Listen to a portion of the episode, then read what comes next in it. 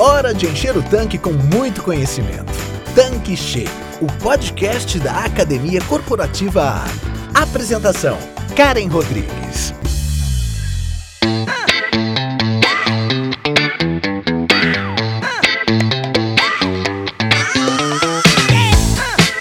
Olá, seja bem-vindo, seja bem-vinda aqui no nosso canal Tanque Cheio.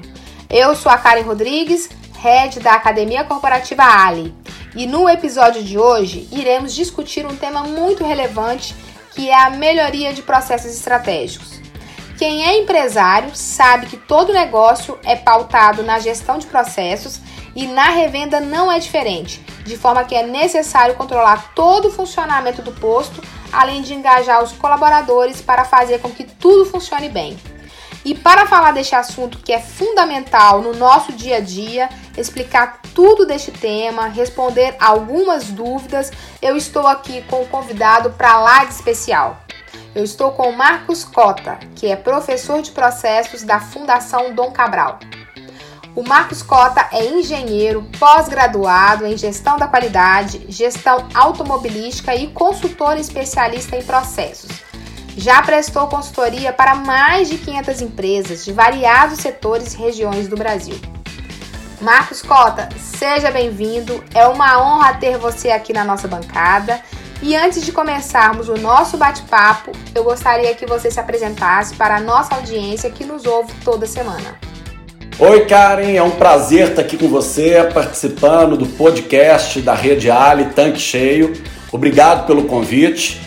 Você me apresentou super bem. Só gostaria de acrescentar que antes de ser professor e consultor, eu fui executivo durante vários anos de grandes e médias empresas.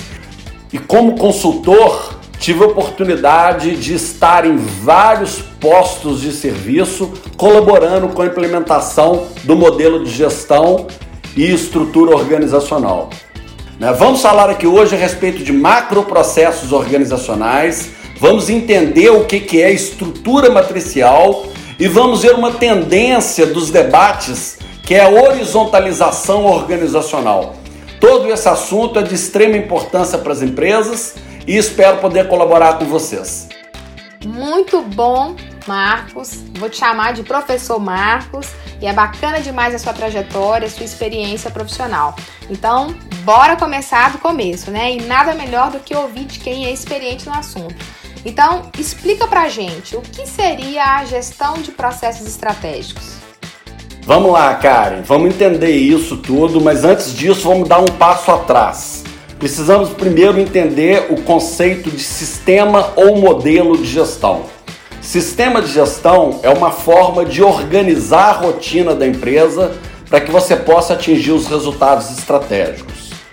É interessante a gente compreender que a grande maioria das empresas no Brasil ainda trabalham com um modelo vertical. O que é o modelo vertical?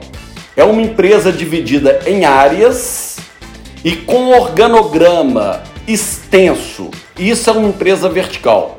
As empresas verticais são empresas pouco colaborativas.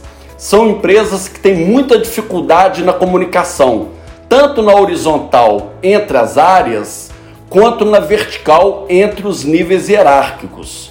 São empresas com pouco foco nos resultados estratégicos. Lalux, em seu livro Reinventando as Organizações, ele descreve a empresa vertical como uma empresa que gera um ambiente muito negativo dentro das organizações.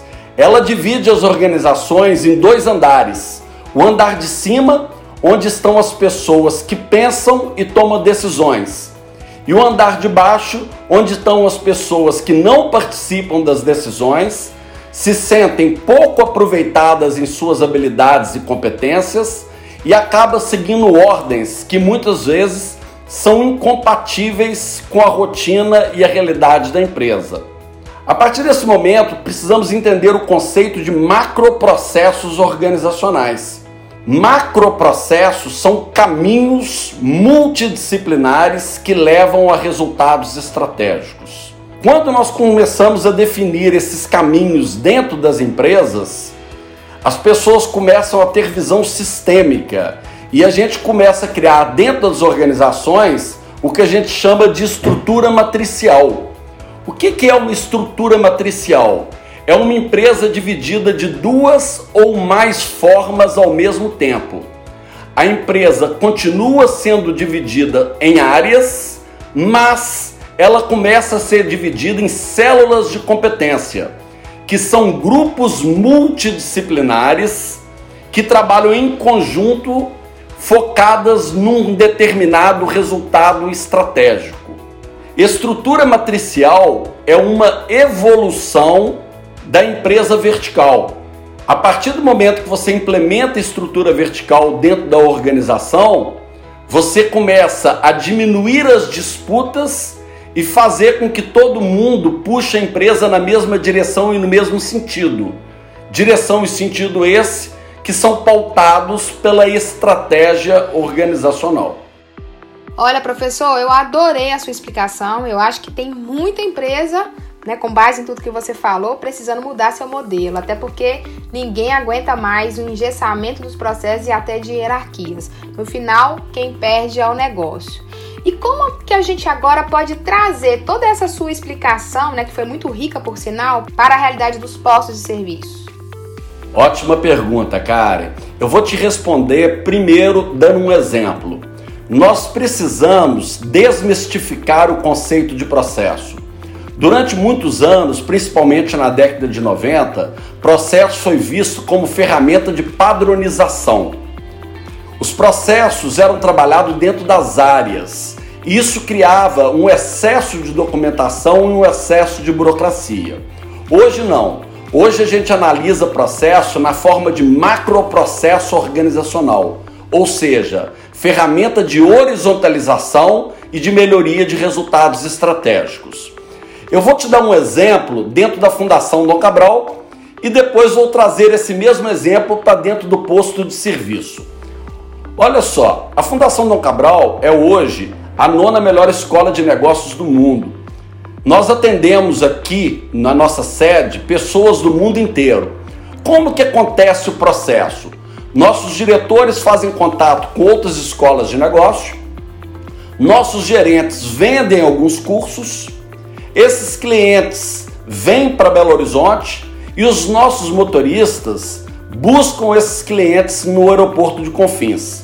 Esses motoristas são extremamente bem treinados, buscam e esperam os nossos clientes com a plaquinha da Fundação Dom Cabral, carregam a mala, abrem a porta de trás do carro, são treinados para não ligar o ar-condicionado, não puxar o assunto e não ligar a rádio, a não ser que o cliente solicite. Esses clientes são levados para a Fundação do Cabral, que fica no Alphaville, de frente para uma lagoa, um belo lugar aqui de Nova Lima. Do lado do, da nossa estrutura tem um hotel e a fundação é dona de parte desse hotel. As nossas coordenadoras esperam esses clientes. São meninas simpáticas, bilíngues, extremamente educadas. Elas se disponibilizam a colaborar com os nossos clientes e resolver todos os problemas que eles precisarem para eles poderem se concentrar nas aulas. Eles se hospedam no dia seguinte, aparece no hotel dois rapazes e duas moças que convidam os nossos clientes para fazer exercício físico em volta da lagoa, caminhada, corrida, alongamento. Quem quer vai, quem não quer não vai. Após essa etapa, eles vão para a estrutura da fundação, onde são recepcionados por um belo café da manhã mineiro. Pão de queijo, broa de fubá, café passado na hora Após esse momento, eles vão para a sala de aula, onde são recepcionados por um professor que vai passar determinado conteúdo, sempre um professor renomado e especialista em determinado assunto. Imagina se essa sala estiver suja, bagunçada e mal cheirosa. Qual que é a imagem que essa pessoa vai voltar para o país dela da Fundação Dom Cabral? O que, que eu quero dizer com isso? Quem é mais importante em todo esse caminho? O diretor, o gerente, a coordenadora, o motorista, o professor, a faxineira? Quem é mais importante? Todos são igualmente importantes. Nós trabalhamos no mesmo processo e lutamos pelo mesmo resultado: satisfação dos nossos clientes. Se o nosso cliente ficar satisfeito, falar bem da nossa empresa, falar bem da fundação, ele vai voltar e vai trazer outras pessoas. Vão ser mais clientes para buscar no aeroporto, mais clientes para dar aula de ginástica, mais clientes para dar aula e mais salas para limpar. É mais cliente para todo mundo. Esse é o conceito de macroprocesso organizacional. Todos com foco no mesmo resultado. O resultado que está no final do processo, que é o resultado estratégico e o resultado que faz com que a empresa cresça e dê novas oportunidades para todo mundo. Da mesma forma no posto de serviço, Karen. O cliente, quando chega no posto de serviço, ele quer, na verdade, ter uma bela experiência. Ele pode passar por diversos setores. Ele vai ser recepcionado, ele pode ter intenção de calibrar o pneu do carro, abastecer o veículo, passar na loja de conveniência, porventura ele quer ir no toalete, e todo esse movimento, todo esse caminho pela qual o cliente passa, tem que acontecer de forma que ele saia satisfeito, com a intenção de voltar e de falar bem do posto de serviço. Isso é conceito de macroprocesso organizacional. Todo mundo trabalhando junto pelo mesmo resultado, o resultado da empresa e não resultados parciais. Karen, dentro desse processo, desse macroprocesso organizacional, que é a experiência do cliente dentro do posto de serviço, qualquer falha em qualquer momento do processo faz com que ele sinta que a experiência não foi tão agradável. Então imagine que ele é bem recebido, a pessoa que abastece o carro dele abastece com muito esmero, mas na hora que ele vai calibrar o pneu, o calibrador está estragado. Ou na hora que ele vai na loja de conveniência, ele não é tão bem tratado assim pelo atendente. Ou mesmo não tem o óleo que ele precisa colocar no carro dele. A experiência dele acaba não sendo tão positiva. E a imagem que fica ruim é do posto de serviço e não da etapa efetiva que não atendeu as necessidades dele e as expectativas daquele cliente. Professor Cota, honestamente, só com essa sua explicação já valeu todo o nosso episódio, né? A gente poderia concluir aqui com o show dessa sua fala, né? O ponto é esse: cada um com o seu desafio, mas todos focados em um único objetivo, que é o resultado e o crescimento do negócio. E com base nisso que você acabou de descrever, existe uma tendência de implementação de modelo de horizontalização nas empresas? Karen, se nós formos analisar a teoria, todos os debates de hoje, dos sete movimentos que são debatidos pelos teóricos, seis deles tratam de empresas unicamente horizontais. O único movimento que ainda mantém a estrutura matricial é o Lean, Lean Manufacturing, que foi o movimento criado pela Toyota. Os outros seis movimentos trabalham com empresas horizontais. O que, que são empresas unicamente horizontais? São empresas sem organograma e sem área. São empresas divididas em células de competência. Só para dar alguns exemplos, uma das teorias que debate muito esse assunto e que prega esse assunto em grande parte do mundo hoje foi feita pelo Ricardo Semler. O Ricardo Semler é um brasileiro que na década de 80 escreveu um grande best-seller que chama Virando a Própria Mesa. Esse livro fez muito sucesso fora do país, mudou de nome, fora do país ele chama Maverick. E desde a década de 80 o Ricardo já prega empresas horizontais divididas em células de competência e focada em resultados estratégicos. Outros teóricos que estão debatendo esse assunto, um deles é o Lalux, que escreveu esse livro Reinventando as Organizações e fala da teoria TEAL, que também é uma teoria de horizontalização. Eu não estou aqui pregando horizontalização nas empresas brasileiras, porque nós ainda somos muito verticais. E a mudança cultural para você sair de uma empresa vertical e ir para uma empresa horizontal é muito grande. Nós precisamos evoluir na estrutura matricial para lá na frente pensarmos em horizontalização. A estrutura matricial é uma mescla de estrutura vertical com estrutura horizontal. São empresas que continuam tendo suas áreas, mas que as pessoas começam a ter visão sistêmica. Elas começam a entender as tarefas que elas executam nos resultados estratégicos da empresa. E a partir do momento que elas começam a ter visão sistêmica, elas começam a lutar pelo mesmo resultado e diminui as disputas internas na rotina organizacional. Uma coisa que a gente precisa prestar atenção é que desde a década de 40, no pós-guerra, nós utilizamos o mesmo modelo de gestão nas empresas brasileiras. Já passamos por várias gerações. Começamos pelos baby boomers, passamos pela geração X, pela geração Y e estamos na geração Z. Uma mudança imensa de comportamento nas pessoas e nós ainda mantemos nas empresas o mesmo modelo de gestão. A gestão vertical, com áreas, organogramas extensos e hierarquias extremamente formais. E as pessoas têm hoje muita dificuldade de se adaptar a esse modelo de gestão. Olha aí, pessoal, dica de livro que o professor Cota nos deixou aqui sobre o assunto desse episódio, né? Que é Virando a Própria Mesa. Agora, voltando aqui para o conteúdo, quais são as vantagens, professor, na implementação desse modelo de gestão?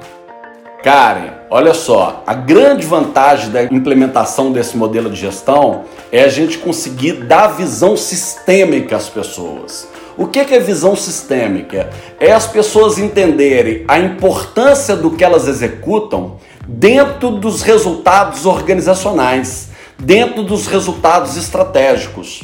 Significa, na verdade, inserir as pessoas no contexto organizacional.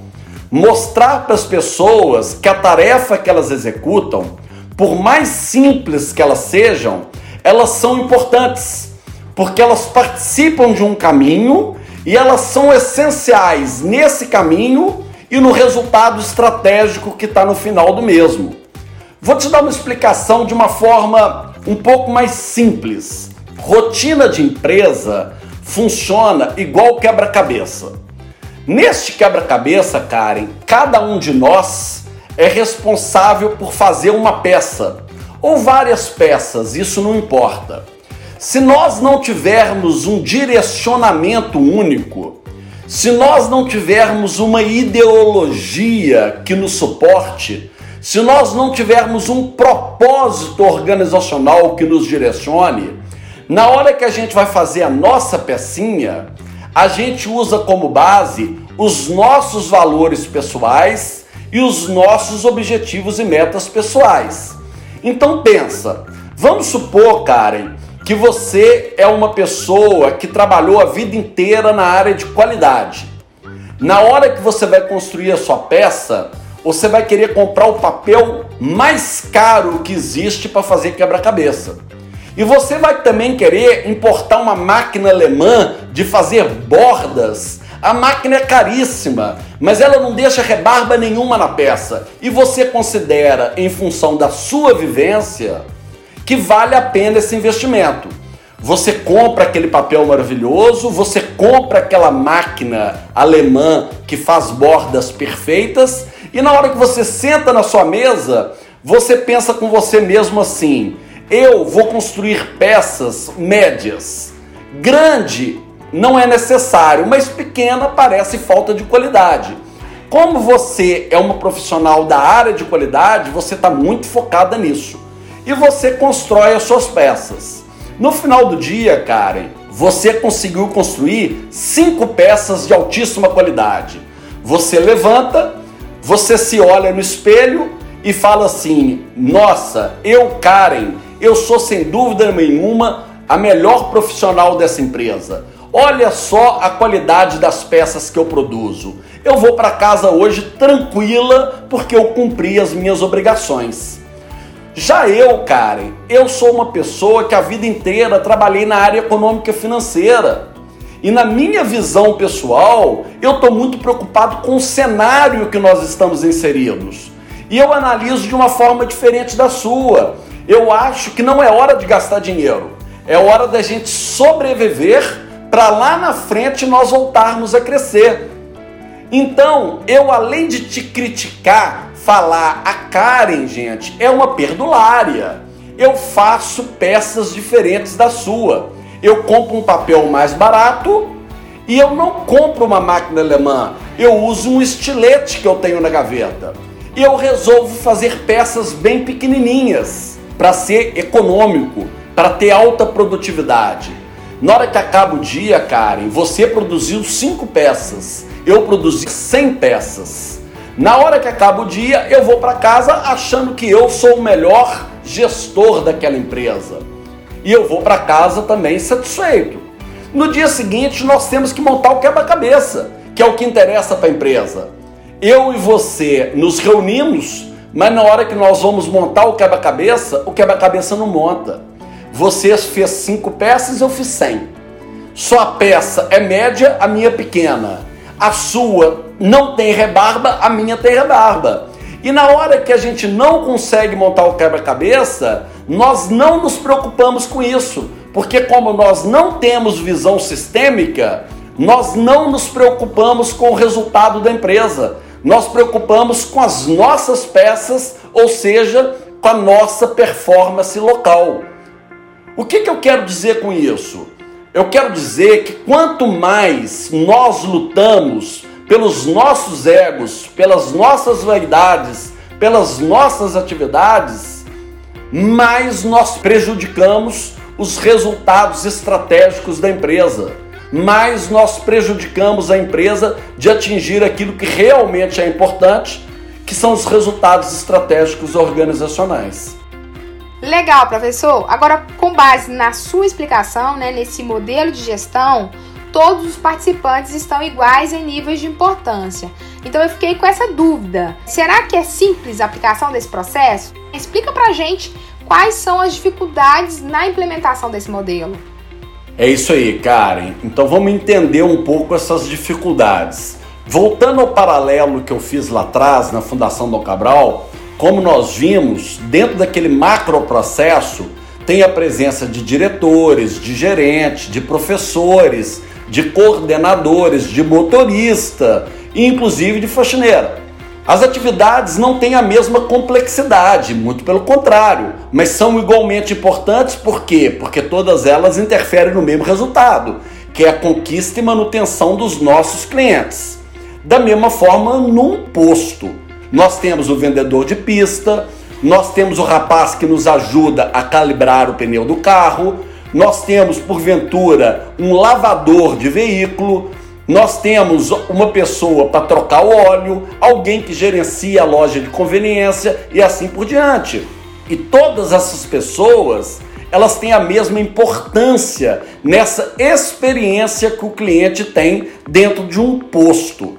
Portanto, são todos igualmente importantes, independente da complexidade da tarefa que executa. Essa é a maior dificuldade. Por quê? Como nós estamos acostumados com empresas verticais e essas empresas dividem muito a hierarquia, nós temos dificuldade de abrir mão dos nossos egos e das nossas vaidades. E se nós não abrirmos mão dos nossos egos e das nossas vaidades, nós não vamos conseguir enxergar todo mundo com a mesma importância. Enquanto nós não enxergarmos todo mundo da mesma importância, nós não vamos tratá-los de igual forma.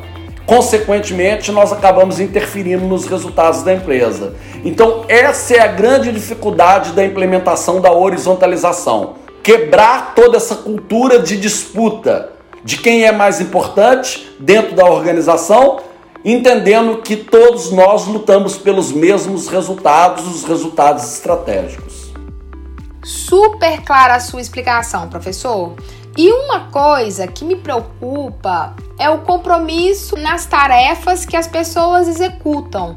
Existe uma conexão entre o engajamento das pessoas e esse modelo de gestão? Ótima pergunta, Karen.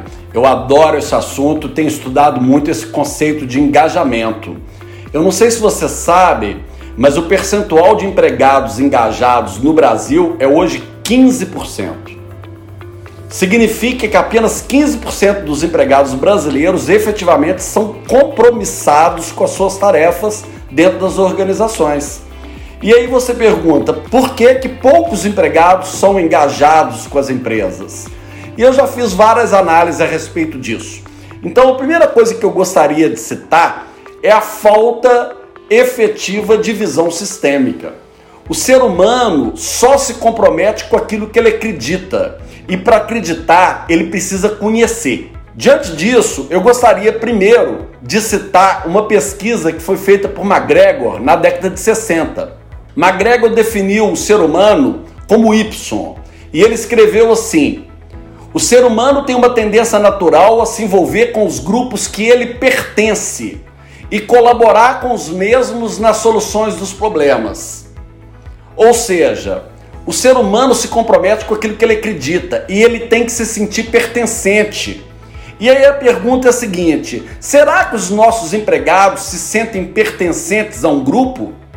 Porque é muito fácil a gente cobrar deles engajamento, compromisso, sem efetivamente fazer eles se sentirem parte de um grupo.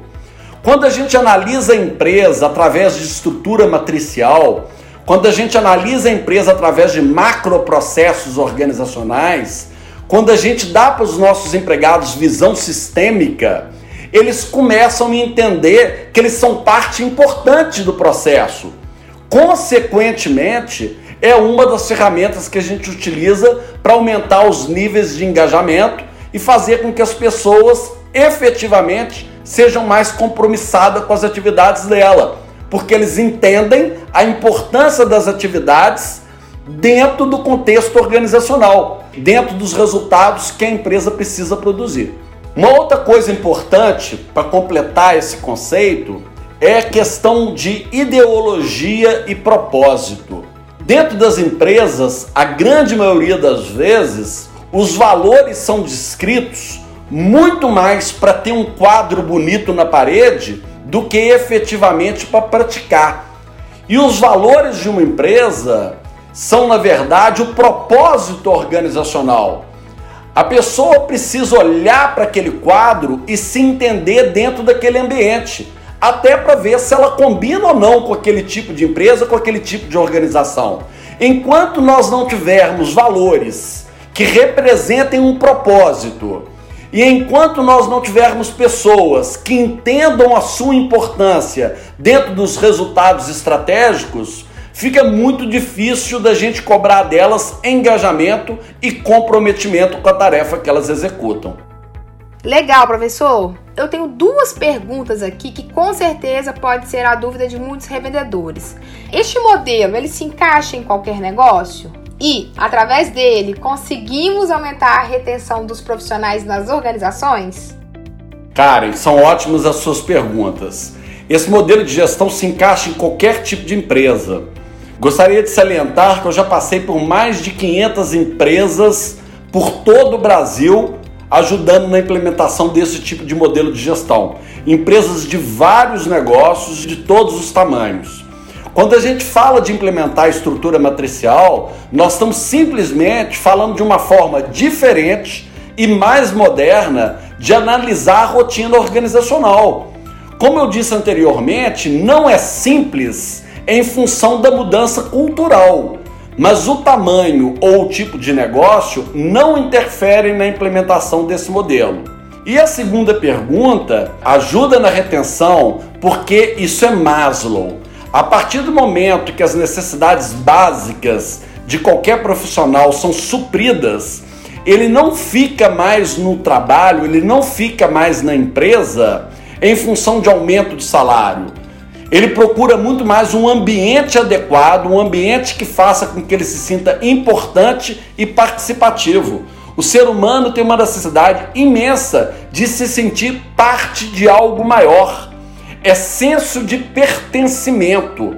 E a partir do momento que a gente implementa esse modelo de gestão, e independente da complexidade da tarefa que ele executa, ele sinta que ele é importante, que ele faz parte do resultado da empresa, a gente consegue reter essa pessoa por muito mais tempo, porque ele se sente parte de um grupo e se sente importante dentro daquele grupo que ele faz parte. Então, sem dúvida nenhuma, a gente aumenta a retenção dessas pessoas. Eu gostaria de falar também, Karen, a respeito de equilíbrio organizacional, para que a gente finalize entendendo que melhoria de resultado estratégico vem do equilíbrio de três variáveis, que são estratégia, rotina e pessoas. É muito importante que os principais resultados que a gente precisa alcançar estejam claros para todo mundo dentro da organização, que todo mundo entenda aonde que a empresa está aonde que ela precisa e deve chegar e por quê. Quando a gente fala de rotina, uma rotina dividida em macroprocessos dá visão sistêmica e faz com que as pessoas se sintam inseridas no contexto organizacional, ou seja, parte de um grupo. E em terceiro, as pessoas que executam as tarefas, elas têm que estar comprometidas com os processos e com as necessidades estratégicas da empresa. E que para que isso aconteça, elas têm que se sentir importantes dentro desse grupo. Esse equilíbrio dessas três variáveis é que garante que a empresa consiga atingir os resultados estratégicos e, consequentemente, possa crescer e gerar novas oportunidades para as pessoas que fazem parte desse grupo.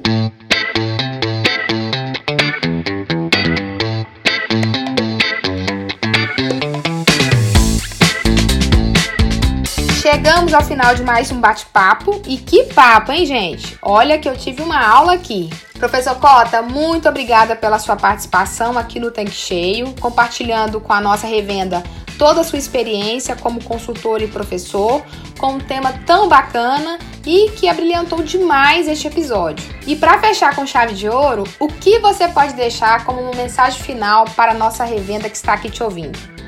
Karen, foi um prazer imenso participar aqui do Tanque Cheio com vocês. Eu gostaria de deixar como mensagem final o entendimento que, independente do tamanho do posto que você tem de serviço ou da quantidade de postos de serviço que você tem, quando você implementa uma estrutura matricial, você ajuda na mudança do clima organizacional. E essa mudança de clima organizacional, ela é imprescindível para a satisfação dos empregados no mundo contemporâneo. As pessoas evoluíram muito nessa mudança de geração e elas já não aceitam tanto empresas verticais, com organogramas muito extensos, com uma rede hierárquica muito rígida e com uma divisão muito grande entre áreas. Elas querem, na verdade, participar de tudo e entender a importância do que elas fazem dentro das organizações. E esse modelo colabora muito com isso e, consequentemente, com o atingimento dos resultados estratégicos.